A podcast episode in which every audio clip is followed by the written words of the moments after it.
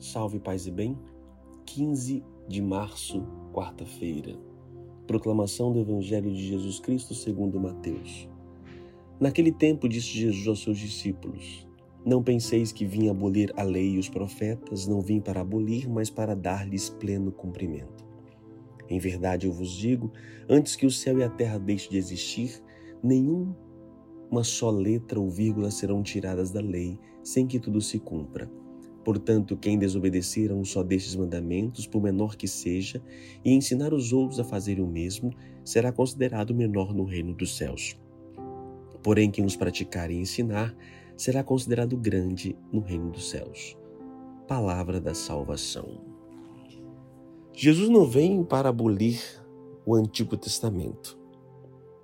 Embora este não traga plenamente a imagem de Deus, mas ali, ali estão os elementos divinos e os mandamentos divinos. Jesus é aquele que vem dar a plenitude.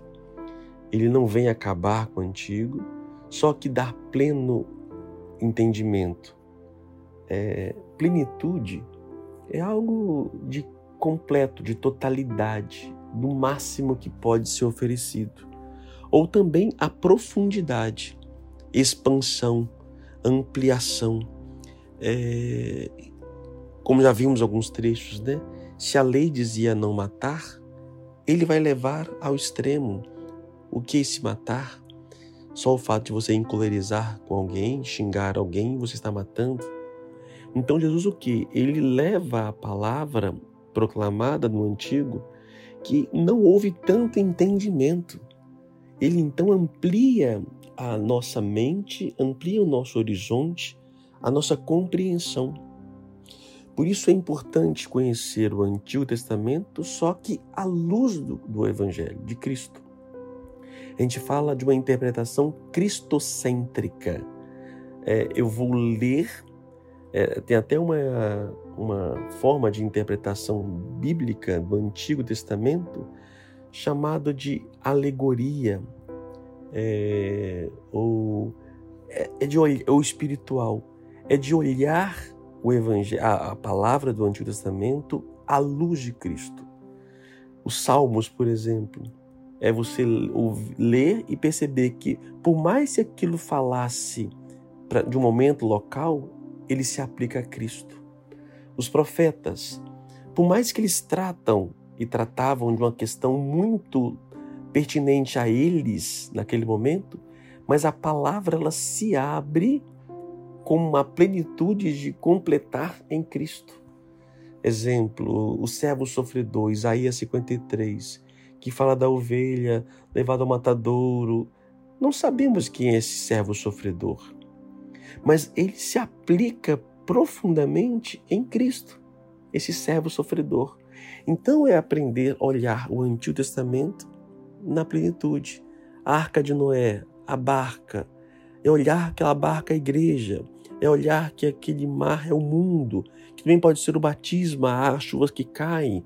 O batismo me leva à igreja, as chuvas me levam a entrar na comunidade, participar e que me traz a salvação.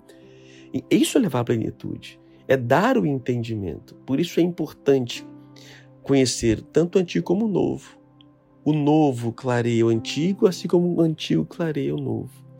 Por isso, não temos uma fé rasa. os mandamentos, os dez mandamentos, continuam vigentes. Você lembra dos dez mandamentos? Lembra não?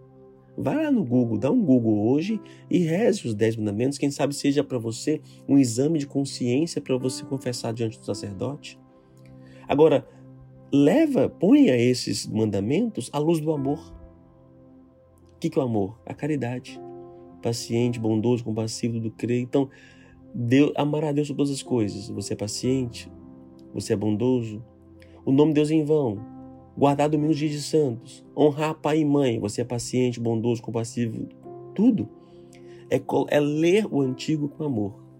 Aí você vai encontrar a plenitude. Oremos.